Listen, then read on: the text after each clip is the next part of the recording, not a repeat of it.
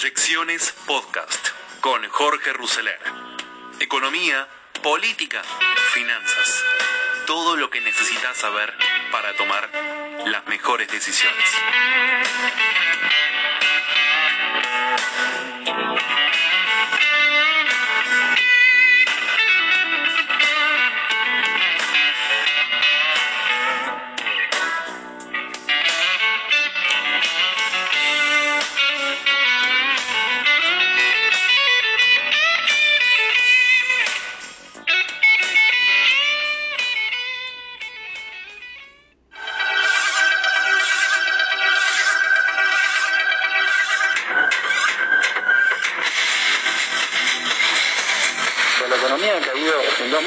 26%, es inédito. Nunca en la historia argentina tuvimos una recesión de esta magnitud. Pero vimos al presidente en los últimos días ufanándose de esta condición de no tener un plan. Todos los planes económicos que se presentaron en la Argentina naufragaron.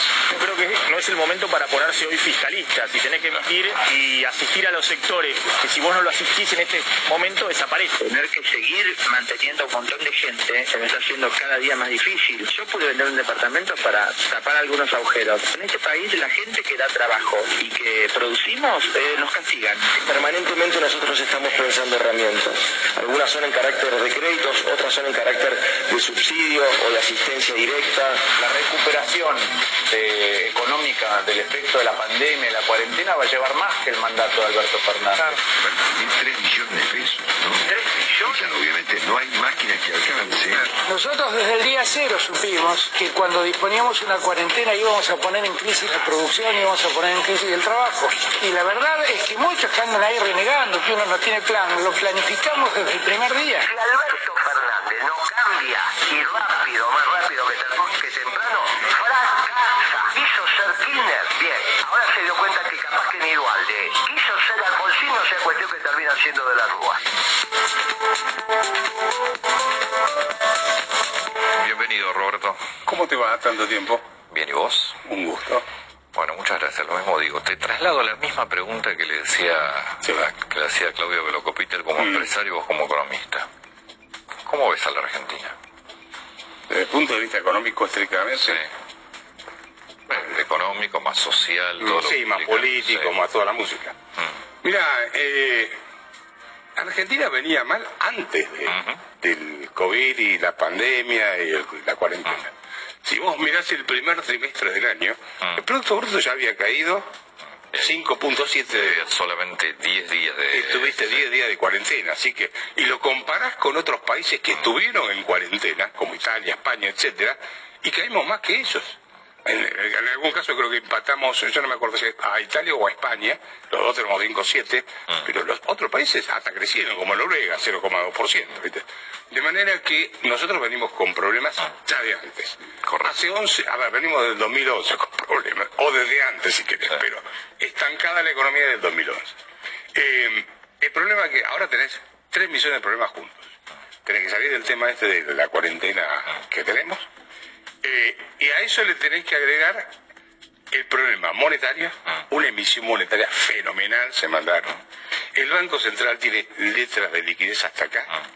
Para que la gente entienda, son Eso te a decir, traducime, emisión está claro. Sí, Emitieron, me parece que no sé si había otra posibilidad, tenías que salir a... a- a- en realidad sí, pero no importa. Y podías haber bajado algo el gasto.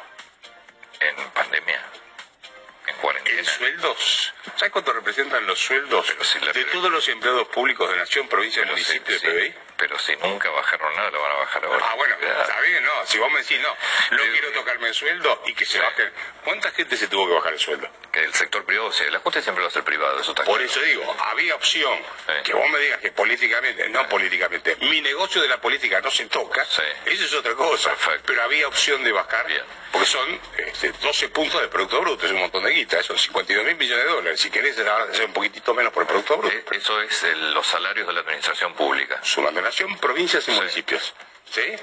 Viste que hay concejales que están cobrando el IFE, inclusive. Ah, sí, sí, hoy nos enteramos, sí. Encima que no se va a bajar el sueldo, los tipos cobran el IFE. En fin. Bueno, no bajaron los gastos públicos, Exacto. el gasto de los salarios públicos, entonces se emitió. Emitieron a lo bestia. Bueno. Ahora, emitieron, Sí. pero al mismo tiempo colocaron letras del Banco Central, para que la gente entienda.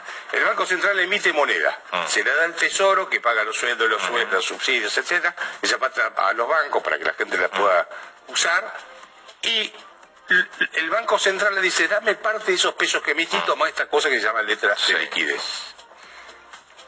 Por regla, ningún banco central del mundo tiene que emitir su propia su propio bono, porque no los puede pagar. ¿Sí? Ningún banco central, la Reserva Federal, por ejemplo, opera con bonos del Tesoro. ¿Por qué? Porque el Banco Central no es un banco comercial que vende tarjetas de crédito, créditos hipotecarios, préstamos personales. No tiene ingresos. Entonces emitió una deuda que es equivalente al total de los pesos en circulación. Para que la gente tenga una... Son 2 billones de pesos en circulación, 2 billones de, de, de- de letras, de liquidez y pases. Eh, eso no va a poder pagar. Detrás, de- si vos no tenés ingresos, no podés pagar ni el capital ni los intereses. Así que quiero ver cómo resuelven ese problema.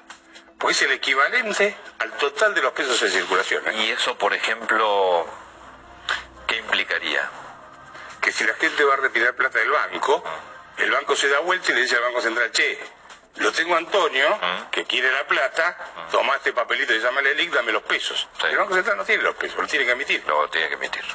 O te mete otro carrolito, te hace cualquier otra cosa, ¿sí? O sea, no, esto no estoy diciendo nada que no haya pasado en la Argentina, infinidad de veces. Así que ahí tenés otro problema. Pero después tenés el problema de largo plazo, que es la Argentina, ¿cómo va a hacer para crecer? Argentina no tiene moneda, No, peso no hace hay moneda, mucho que no hay moneda. hace rato que no hay moneda. Necesitas inversiones. Y las inversiones vienen, no van a venir con esta carga tributaria con un país con una seguridad jurídica sobre las inversiones que es patético, porque un presidente te firma un decreto y te dice, te Esta, confisco, esta te empresa mía, sí, esta empresa es mía, sí. Este, o sea.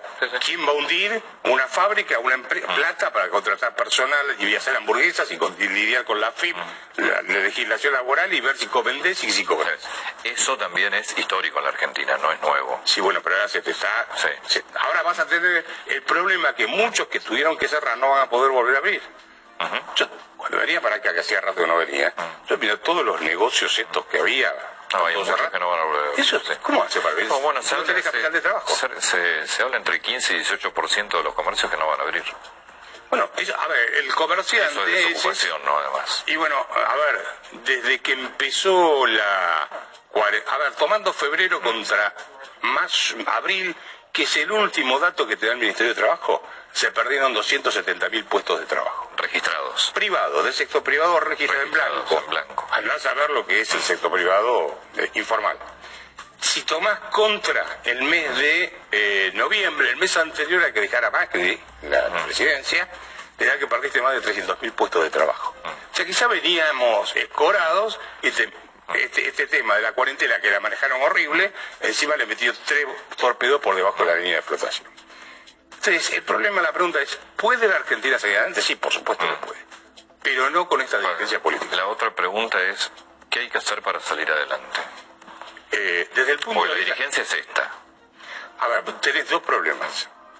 El problema económico es un problema emergente del problema político e institucional. La dirigencia política argentina no está capacitada para manejar la Argentina. Aceptémoslo, no están capacitados, no saben, no saben. Entonces, el problema que vos tenés es que podés sentar a todos los economistas que vos quieras, elegí el Dream Team tuyo, y si no tienen respaldo político, ni un apoyo, digamos, de noción de lo que hay que hacer en la Argentina, Pero no estuvo. te doy el recetario, Pero no estuvo nunca capacitada entonces, porque vos ves la tendencia de la Argentina es así. Mira, veía un trabajo el otro día desde el año 60 de datos del Banco Mundial. Ahora tengo que corregirlo desde, desde 1880, voy a hacerlo. Pero desde 1961 para acá, Argentina estuvo el 38% de su tiempo En recesión. Ah, En recesión. En recesión. Fue el país que más tiempo en recesión estuvo en el mundo, por arriba de países africanos. ¿Desde qué año? Desde el 61 el Banco Central, el Banco Mundial te da datos del 61. El 40%. Claro, pero yo tengo la serie histórica desde 1880 y de antes, pero estamos de la consolidación. Ya hice la cuenta, y olvidaste. Bueno, en todo ese periodo crecíamos a... Pero por eso, pero entonces eh, si también es... es, es Tenés un problema de dirigencia política. Claro, pero, pero no de ahora, de, de la- casi te diría de- del 40% de, la, de, la, Y de los tenés, años. yo te diría, eh, mitad del siglo XX. Ahí ya te empezaste Sí. a, a- a perder. Porque hubo, inclusive, te digo, he leído debates de los socialistas, eran brillantes los tipos en el Congreso, estoy hablando siglo XX, ¿no? Eh, eran brillantes los tipos debatiendo. Pero vos mirás hoy el Congreso, los debates que hay, son patéticos. La verdad es que no están formados. No se debe haber alguno que más o menos funciona. ¿Y qué habría que hacer? Pero, Desde el punto de vista económico, Sí, tenés que tener una moneda. Sí. Argentina no puede tener su propia moneda, así que tenés que pensar en alguna competencia de monedas o cosas O sea, o canasta, dolarización o algo así. sí, o dolarizás o dejás que la gente haga transacciones, tenés que modificar el código eh, comercial civil y que la gente pueda hacer transacciones en dólares, en euros. Después hay una propuesta que esta no te la voy a explicar porque es más complicada, pero para que la gente pueda usar la plata que tiene en el exterior, tendrías que permitir que se hagan pagos en el exterior con contratos acá, pero es otra historia. Que hacer una reforma laboral, no la que están haciendo ahora con el teletrabajo, una reforma laboral para que las empresas teletrabajo no tomen sirve para nada. Pero eh, la idea es que las empresas tomen gente. Tenés que hacer una reforma monetaria, eh, tributaria, Sí. porque esto es impagable y además es sumamente engorroso. Pero, tenés que reformar sí. el Estado Ah. y te tenés que incorporar al mundo. Son cinco cosas, esos son los cinco pilares. para incorporar al mundo es básicamente además arreglar el tema de la deuda, sí o sí, pues si no, no te Sí, incorporas. te diría, más que nada poder exportar más. O sea, Sí. no vivir tenés- con lo nuestro. Pero tenés por eso, tenés que arreglar el tema de la deuda, si no, no hay incorporación al mundo. sí, posible. pero Déjame que te sigo traduciendo. La reforma tributaria implica que sí o sí reformes el Estado, porque vos estás planteando que la presión tributaria sea menor. por eso le incluí la reforma Claro. del Estado. Tenés que hacer una reforma del Sí Estado. o sí tenés que bajar los gastos porque vas a dejar de recaudar, porque si no el sector privado no puede con esta Sí. presión tributaria. Y la reforma laboral, bueno, más que obvia. Y, la re- y después tenés necesitas una moneda, porque si no, no puedes hacer transacciones. Y la moneda sí que vos planteaste, o, o libre o libre utilización de otras monedas, Sí. o dolarizás o es una canasta. El peso, Pero si el vos peso, haces, claro, si vos haces que la moneda hoy sea libre competencia, el Banco Central se muere solo, porque produce una, mon- una moneda que nadie la quiere. ¿hay riesgo de hiperinflación con esto que vos contaste de todo lo que se emitió y, y todo lo que el Banco Central después emitió además en, en letras? Que le den mi respuesta una respuesta sincera. No, yo quiero la, La respuesta la sincera. respuesta sincera, sí. Yo creo que sí. Y te digo por qué. Eh, vos tenés hoy un stock de monedas emitido que la gente no quiere, pero que no puede sacar de los bancos, porque no vas al banco a la ventanilla a retirar, no podés hacerlo tan fácilmente. Además no te dejan consumir, porque podés comprar en el supermercado, farmacia y alguna otra cosa. Sí, o por, Sí. por internet lo que... Está bien, pero no, no, no, Sí, no, sí, no, no, no, no, no, está todo cerrado. Está todo cerrado. Casi todo en el día que quiero ver qué pasa con aparte para moneda. ¿Con qué dinero además? Porque no es que la gente tiene dinero tampoco. Bueno, está- es, la, es la plata que está en el banco, la gente no puede sacar, porque además, si la saca, no sé, quiero ver dónde va a parar el blue y demás, ¿no? Así que tenés un stock de plata emitido que la gente no quiere. Tenés el problema de las LELIC pendiente, que te juega contra los depósitos. La gente va a retirar la plata y no está la plata. Y además te juega el déficit fiscal futuro. vos. No sé si, coincidís conmigo, que difícilmente después de la cuarentena, no sé cuándo la van a levantar, equilibren las cuentas del sector público. Hoy tenés 10 puntos de déficit fiscal, mínimo, ¿eh? 7 puntos más el cuasi fiscal, más... Lo, lo que pasa es que para tener un equilibrio tenés que, además tenés que bajar gastos, con, no va a pasar eso. Por eso, Bueno, mira, para. Entonces, ¿qué te, vos me preguntaste si hiper. Sí. y Te digo, mira, entre el stock de monedas se ha emitido que la gente no quiere, el problema de las LELIC y los pesos que vas a tener que emitir para financiar el déficit fiscal, pues no tenés otra forma de financiarte, corres ese riesgo. ¿Y cómo lo evitas? No me digas bajando el gasto. Yo, cómo lo evitas. No, bueno, eh, eh, no, si, si vos te tiraste del balcón, y- es que, es no, no, no, no te puedo evitar que, que frene. Mañana o dentro de un mes o dentro de dos meses logramos que va, logramos el mundo encuentra una vacuna o dentro de Sí. cinco meses se empieza a normalizar un poco la situación económica en general. ¿Ves un crecimiento rápido de la economía argentina? Los veo sí que estadísticamente te va a dar aumentos importantes, te van a vender que estamos creciendo a tasas chinas. Porque suponete, vos tenías un promedio de producción de 50 unidades. Hoy estás en cero o en uno, suponete. Pasaste a 2 porque sacaste, aumentaste el 100%, sí, aumentaste el 100%, estadísticamente te va a dar eso. O sea, te vas, vas a ver números de aumento en la actividad que van a ser fenomenales, te lo van a querer vender como estás a tasa china, pero vas a estar lejos del 50 de los 50 unidades que eh, tenías que producir. ¿Se, se entiende? Se entiende, O sea que eso sí. es lo que vas a ver el día que terminemos con esta cuarentena, que ya no sé qué número vamos, 120 y pico de días. Debemos el 130 ya. Sí, la, la- el récord mundial. Yo en la semana ya hablé- dije 127 en un momento, así que vamos a estar en 130. Eh, pues, probablemente. Sí, igual es una cuarentena también bastante particular ya a esta altura, ¿no? Me parece que... Mira, hay un sitio que se llama eh, Our World in Data, Mm. no sé si lo viste, te da, hay, hay un índice que te muestra cuáles son los países que tuvieron la cuarentena más dura. Argentina está entre ellos y eh, tiene una de las caídas de actividad económica más importantes. Recién hablaste que, el blues se te puede ir a andar a buscar el blues si la gente pudiese utilizar el dinero que tiene. Pero, ¿no lo está utilizando? Tenés un blues de 133 también, ¿no? Ya. Sí, bueno, lo que puede la gente va y lo compra. El, el- el- el tema es, ¿qué pasa si vos permitís que la gente opere ya más libremente en el sistema financiero? O sea, que pueda retirar la plata como se le dé la gana. Y ahí te quiero ver. Pero digamos, ¿no? El- El Blue en última instancia es un termómetro que siempre miramos como alternativa. El tema es si este tipo de cambio, frente a la inflación interna que estás teniendo, que además la tenés pisada, pues es otro tema. Tenés las tarifas de los servicios públicos pisados, el tipo de cambio pisado. Los precios que te relevan son precios cuidados. Y además tienen problemas para hacer el relevamiento de datos en INDEC.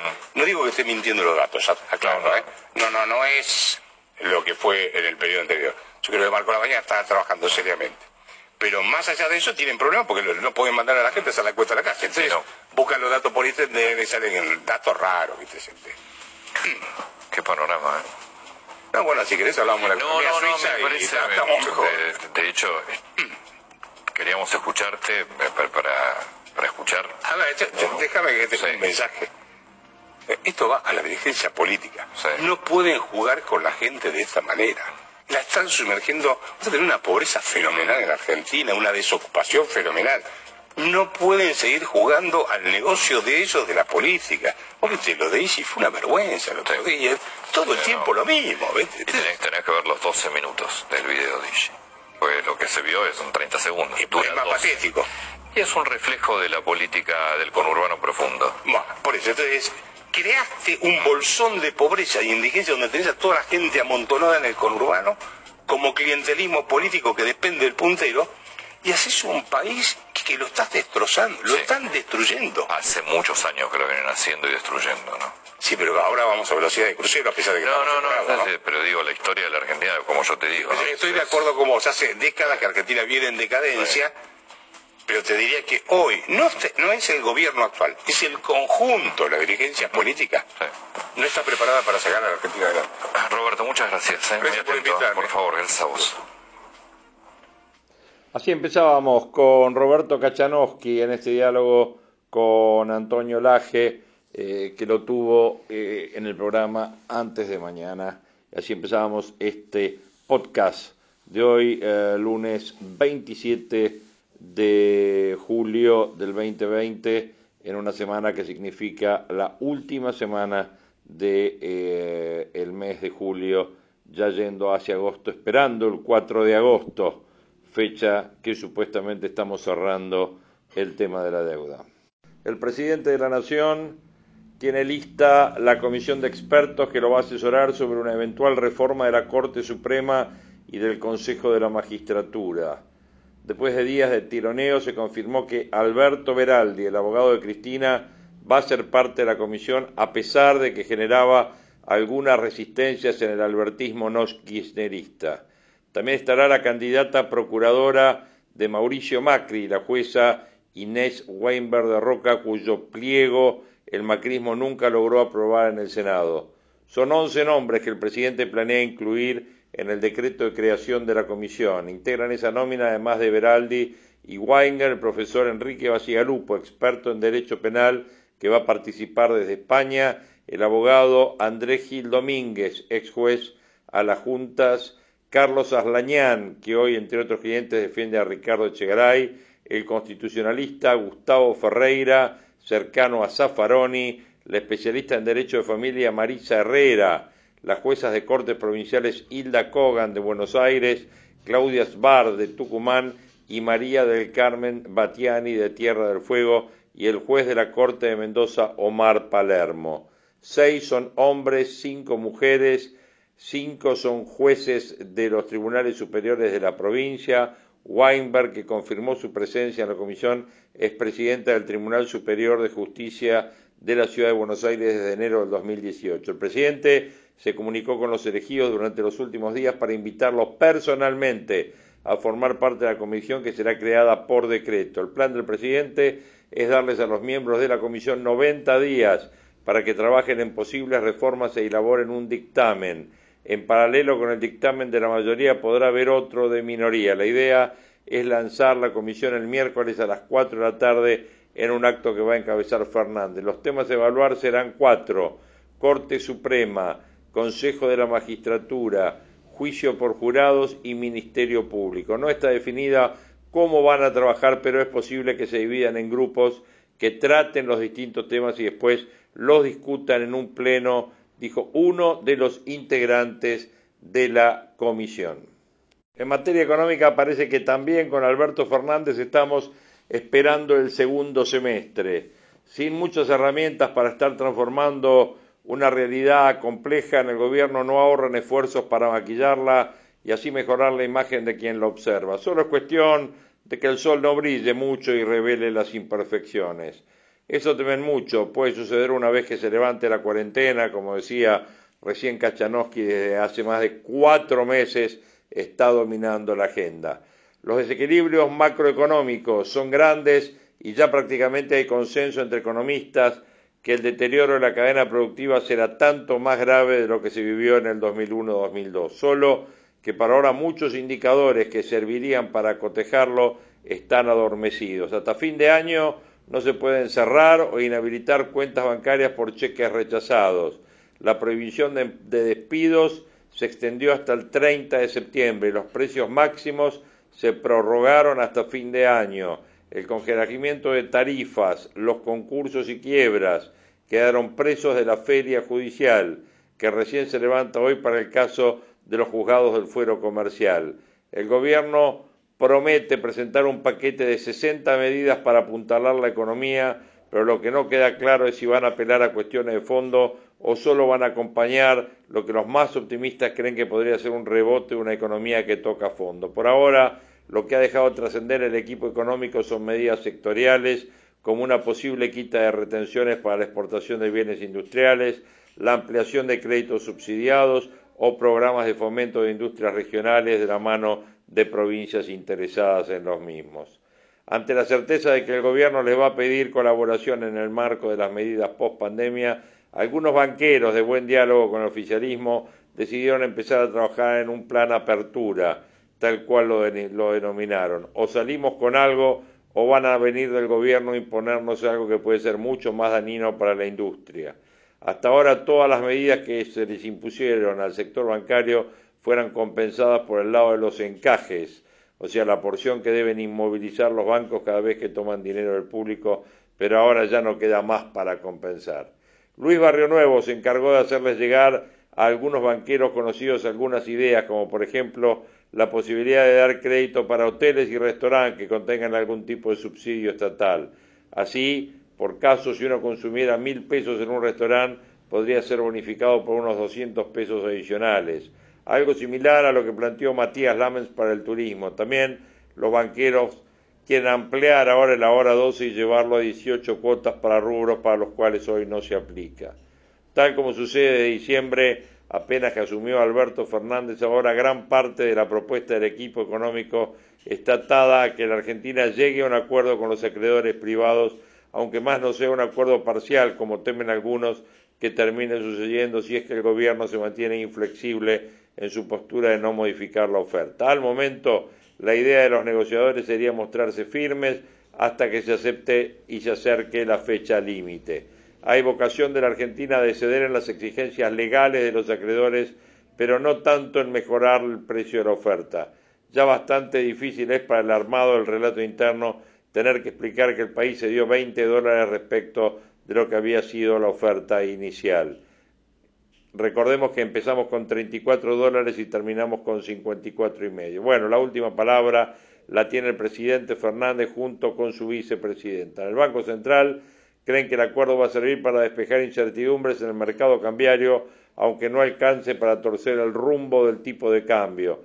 Hace algunas semanas que el Central está haciendo lo imposible para achicar la brecha entre el oficial y el contado con liqui. La diferencia marca en gran medida las expectativas de evaluación del mercado. Por eso, el Central incluso parece dispuesto a privilegiar el achicamiento de la brecha a pérdida de reservas, lo que refleja el hecho de que en las últimas semanas la entidad le pide a las grandes empresas que cancelen vencimiento de bonos, que ingresen los dólares que tienen en el exterior, cosa que hacen vía el contado con liqui para luego acceder al mercado oficial y cubrir los vencimientos. La operación termina significando una pérdida de reservas para el real, pero ayuda a mantener abastecido el mercado del contado con liquidación y de esa manera evita que se agrande la brecha. Arcor y Edenor son algunas de las compañías que operaron de esa manera. La entidad que preside Miguel Pese volvió a garantizarse en la semana que pasó la renovación del swap con China por 18.500 millones de dólares, lo que representa a eso un 42% de las reservas. China es para algunos empresarios la clave para pensar que más pronto que tarde podría venir un rebote en la economía. Los ilusionan algunas estadísticas. En abril y mayo pasado, la demanda china de exportaciones argentinas creció 50 y 25% con respecto a iguales meses del año pasado. Marcelo Elizondo estima que la demanda podría ascender este año unos 8 mil millones, un valor que supera el máximo alcanzado en el 2008, que fue del orden de 7 mil millones, aunque advierte que los costos de producción de Argentina hoy son mucho más altos que los que teníamos en los años del auge del comercio con China. No importa si es Cristina o Alberto quien tome las decisiones acá, cuando China tracciona y los commodities suben, la economía funciona. Fue el pensamiento con crudeza de una fuente inobjetable de llegada a la mesa chica del gobierno. En Delfos Investment coinciden, incluso arriesgan que la debilidad del dólar a nivel internacional va a provocar una vez más un escenario favorable para los exportadores de materias primas como la Argentina. Hay un viento de cola presente y futuro para la Argentina que cambia la tendencia negativa desde abril del 2018, según dicen los socios de Delfos. Algunos empresarios empiezan a vislumbrar oportunidades. Es cuestión de precio con un costo de construcción que se desplomó a 2.000 dólares por metro cuadrado en Puerto Madero, se están reactivando dos que son millonarias obras en una de la constructora sudamericana y la otra del grupo Macro, que tiene desde hace dos años frenada la construcción de la torre para la Red Link, ahora evaluada en 30 millones de dólares. El escenario se ve cada vez más incierto para otros jugadores como las aerolíneas low cost, por ejemplo, que se quedaron con un sabor amargo tras escuchar a Fernández la semana pasada en el Council of America. La primera pregunta que recibió en este foro fue sobre los incentivos que tenían en mente para esas compañías y Fernández no solo dijo que no había recibido pedidos de asistencia de ninguna de ellas, lo que esta semana JetSmart tendría planeado refutar mostrando las cartas que le dirigió el presidente, sino que además en todo caso, la idea, dijo, era proteger aerolíneas argentinas. En la empresa de bandera, de hecho, ya están en pie de guerra ante la posibilidad de que alguna low cost ose pedir quejarse con las rutas de cabotaje de la saliente LATAM. Bueno, sería otra batalla en la cual Aerolíneas va a pelear, obviamente, con la cancha inclinada, cancha inclinada a favor de la aerolínea nacional.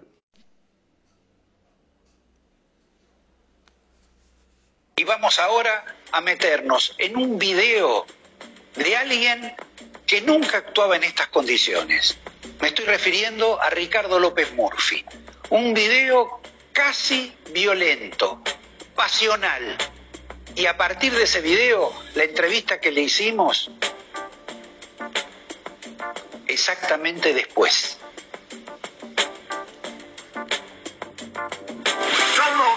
De lo mínimo, que es organizarnos electoralmente, vamos a ser capaces de liderar la resistencia cívica a los excesos y a las extralimitaciones del poder. Y cuidado, porque nos están probando, nos están probando. Si creen que pueden pasar, van a venir por todo. Y tenemos que demostrar que nosotros estamos dispuestos a resistir con todo. Y si ellos vienen con todo, vamos a resistir con todo. En lo electoral y en, en el campo que sea necesario resistir. Ricardo, vimos un video tuyo, encendido, enérgico. Era como la pasionaria, pero al revés, con el no pasarán. ¿A qué, a qué le tenés miedo? Yo creo que hay riesgos en toda sociedad de, que avancen sobre nuestras libertades y se cometan extralimitaciones. Pero ni, ni Macri, digamos que sería el, el más acérrimo contrincante de este gobierno, eh, hablaba como hablaba vos. Yo suponía que estaba referido más a los avances de intervención económica, a los avances de intervención todo eso estatal. forma parte, todo eso forma parte de los riesgos que estamos enfrentando. Eh, y yo creo que hay mucha gente que presupone que la deriva de, la- de las circunstancias que vivimos eh, concluirá en un fenómeno autoritario. Yo, llamo a, que eso no, no, no lo dejemos avanzar frente a la violencia que existe, frente a la persecución a los ciudadanos honestos para tenernos encerrados en nuestras casas, en lugar de estar concentrado en eso, la fuerza de seguridad tiene que estar concentrada en la batalla contra la delincuencia. Si hay algo descriteriado que se ha hecho, ha sido soltar a diestra y siniestra gente peligrosa de las cárceles. Entonces, frente a todo eso, frente a, la sensación de que, de que avanzan sobre nuestras libertades, eh, en ese discurso yo llamaba a estar listos para, para asegurar la votación, pero también para la emergencia que surgiera en cualquiera de los campos donde la defensa de las libertades nos requiera. El, el drama económico que vos advertís con la mayoría de los, de los profesionales de la economía, sin embargo, eh, las, las acciones de las empresas suben. Sin embargo, las eh, colocaciones en pesos medianamente se mantienen y hasta crecen. ¿Cuál es la explicación frente a ese bueno, fenómeno? afortunadamente, porque si eso no ocurriera, el problema sería mucho mayor. O sea, acá, durante la pandemia, ha habido circunstancias excepcionales que han permitido que esa, esa enorme emisión pudiera ser eh, absorbida, que digamos que bajara la velocidad de circulación del dinero, porque estamos todos guardados en nuestras casas y porque está la incertidumbre que hay una demanda muy grande de liquidez. Lo que la pandemia no va a durar eternamente y cuando menguen sus efectos vamos a tener que enfrentar esa circunstancia y esta acumulación de pasivos genera un riesgo eh, formidable.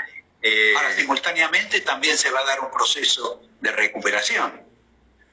Es verdad que no- si eso sería normal después de una caída tan brutal como la que hemos tenido, esta es una caída que impalidece la que tuvimos en el 2001-2002 y es natural que haya algún, algún rebote, pero simplemente mi advertencia es sobre un riesgo que está ahí, que no, no es que no se pueda hacer un programa para lidiar con él, se puede.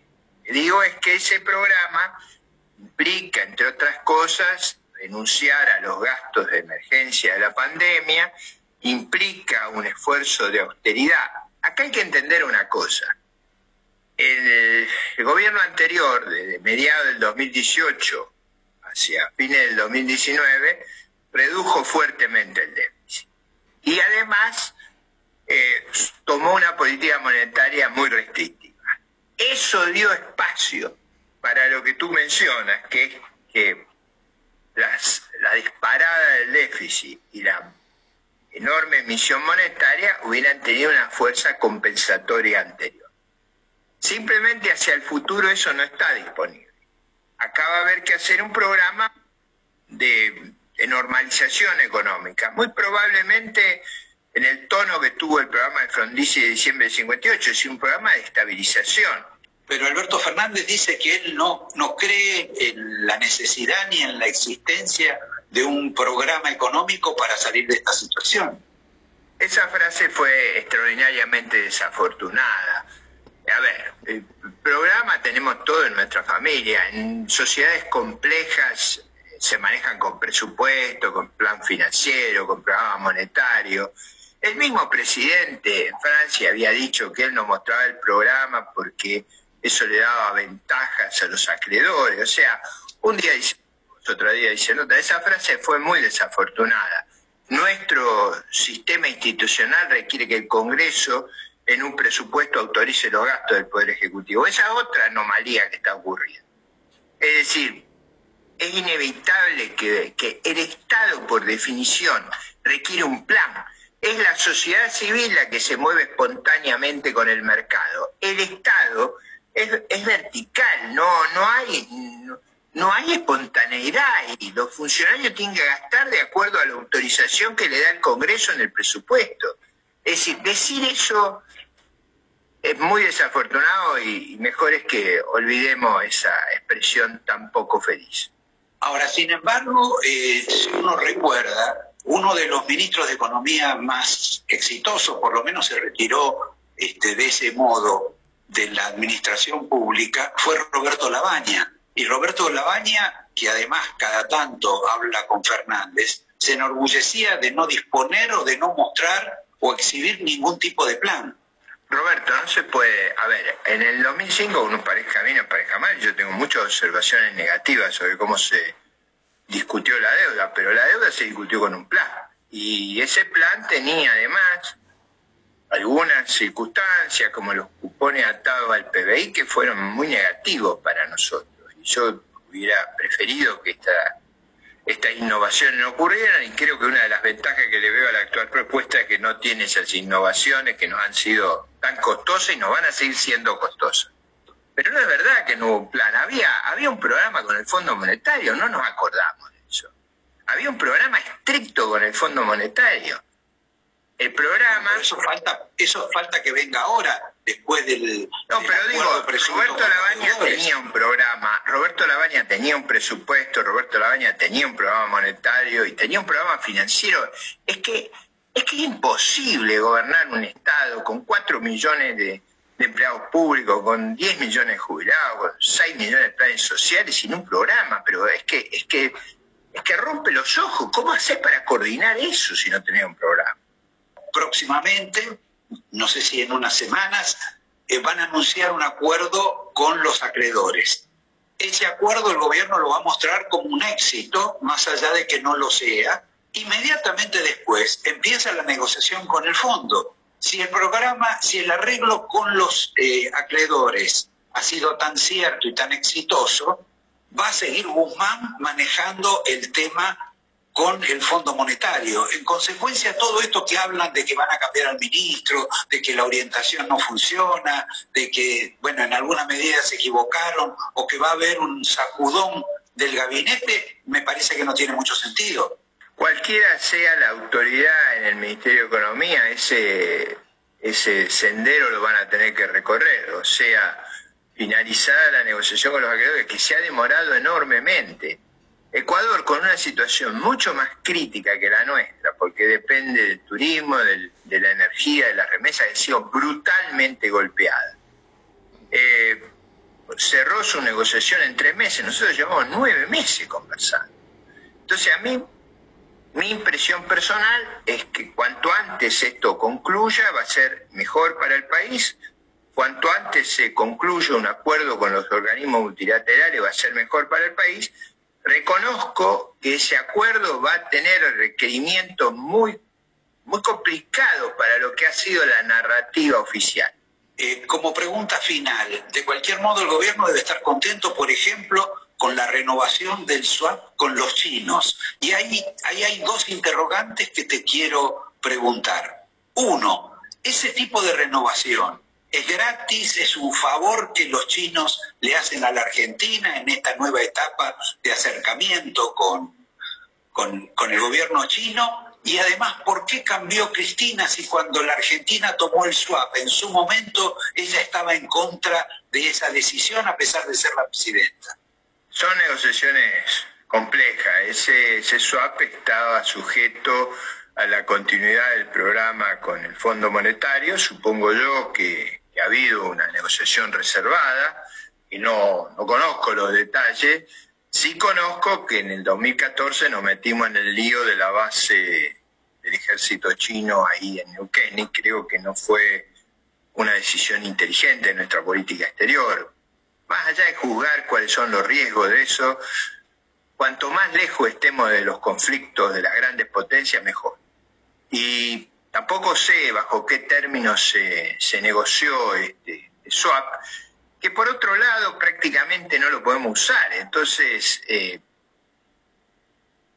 yo tiendo a, así a señalar que nuestro nivel de reserva es extremadamente bajo y eso también pone una urgencia a la necesidad de, de realizar cuanto antes un, cierre de las negociaciones, tanto con los multilaterales como con el tema de la deuda. Y lógicamente las relaciones que Argentina tiene que tener con las potencias del mundo tiene que ser lo más prudente y equilibrada posible, tratando de comprarse la menor cantidad de conflictos posible. No sé lo que hay metido detrás de esa negociación. Ahí lo teníamos a Ricardo López Murphy en diálogo con Roberto García refiriéndose a distintos temas de la coyuntura económica, entre ellos la renovación del swap chino y la negociación de deuda externa. Y para estar cerrando este podcast de hoy, vamos a hablar de política, vamos a escuchar de política. Juan Germano, entrevistado por José del Río en La Nación en Comunidad de Negocios. ¿Cómo estás, José? ¿Qué decís? Bueno, ¿cómo está hoy el poder Cristina Alberto, Alberto Cristina? Tensionando, ¿no? Este, la verdad que cuando uno, eh, digamos, nos encontramos el año pasado con la, con la decisión de Cristina en ese video de YouTube de, de poner a Alberto Fernández como candidato, aparecía la duda, digamos, eh, porque gran parte de los votos evidentemente eran, eran eh, pertenecientes a Cristina, pero sí Alberto Fernández le pudo otorgar, si se quiere, como esa evolución que parecía eh, en ese entonces el Frente, el Frente para la Victoria, Unidad Ciudadana, este, necesitar, que terminó digamos, siendo el frente de todos, ¿no? Una evolución que incluye, por supuesto, a, al kirchnerismo, pero que Alberto Fernández, con la, con la llegada de Sergio Massa y con ¿no? algunos gobernadores y otros espacios del peronismo, este, lo hacía más robusto, más fuerte. Pero sin embargo decía la discusión eh, de, eh, de, del tema de los liderazgos. ¿no? La pandemia, eh, como una, este, diré, como una novedad en el mundo y en Argentina también, sí le otorgó como un shot de liderazgo ¿no? a, Alberto Fernández. Se veía en todos los números de aprobación, tanto los, los propios, inclusive en preguntas puntuales eh, vinculadas a quién, a, quién lidera, ¿no? a, quién, a quién toma las decisiones. Y me da la impresión de que las últimas semanas, este, si bien hubo alguna parte en, el pasado de algo de fuego amigo, eh, empezó como a, crisparse más esa, esa, esa particularidad.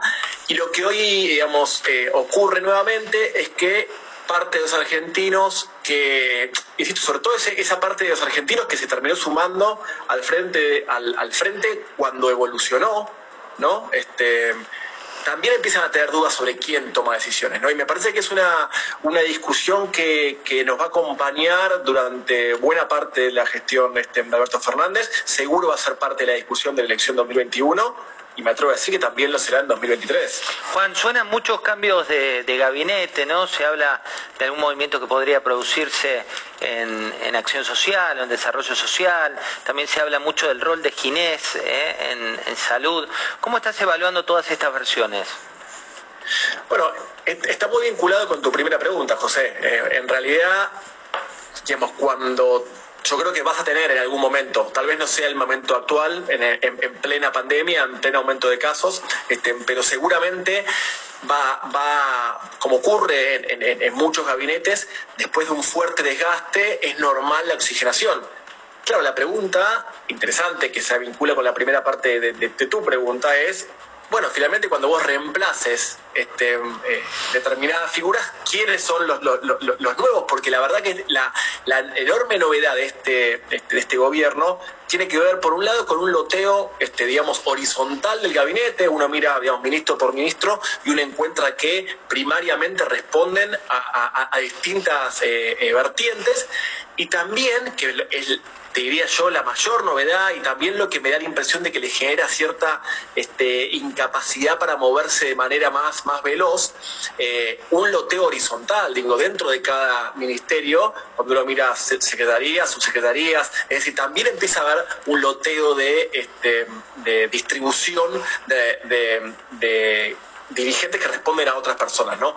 Entonces, en el fondo, hay que ver, por supuesto, la cara visible, porque significa mucho, pero también hay que ver los recambios más este, secundarios, porque también ahí nos va a mostrar o, a dar un indicio de, eh, bueno, de los cambios que se vengan, que yo creo que van a venir, hay que ver cuándo, también en qué, en qué dirección terminan, terminan yendo, ¿no? Juan, voy a sumar a Pablo Fernández Blanco que tiene una pregunta para vos.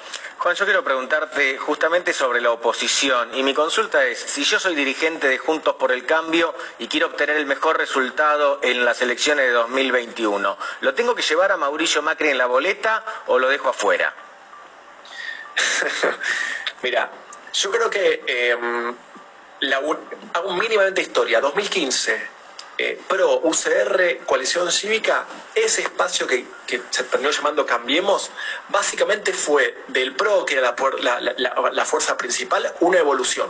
Se hizo más grande, se hizo más fuerte y se hizo más competitiva electoralmente. En 2019, Unidad Ciudadana o Frente, o frente, em, frente para la Victoria decidió evolucionar.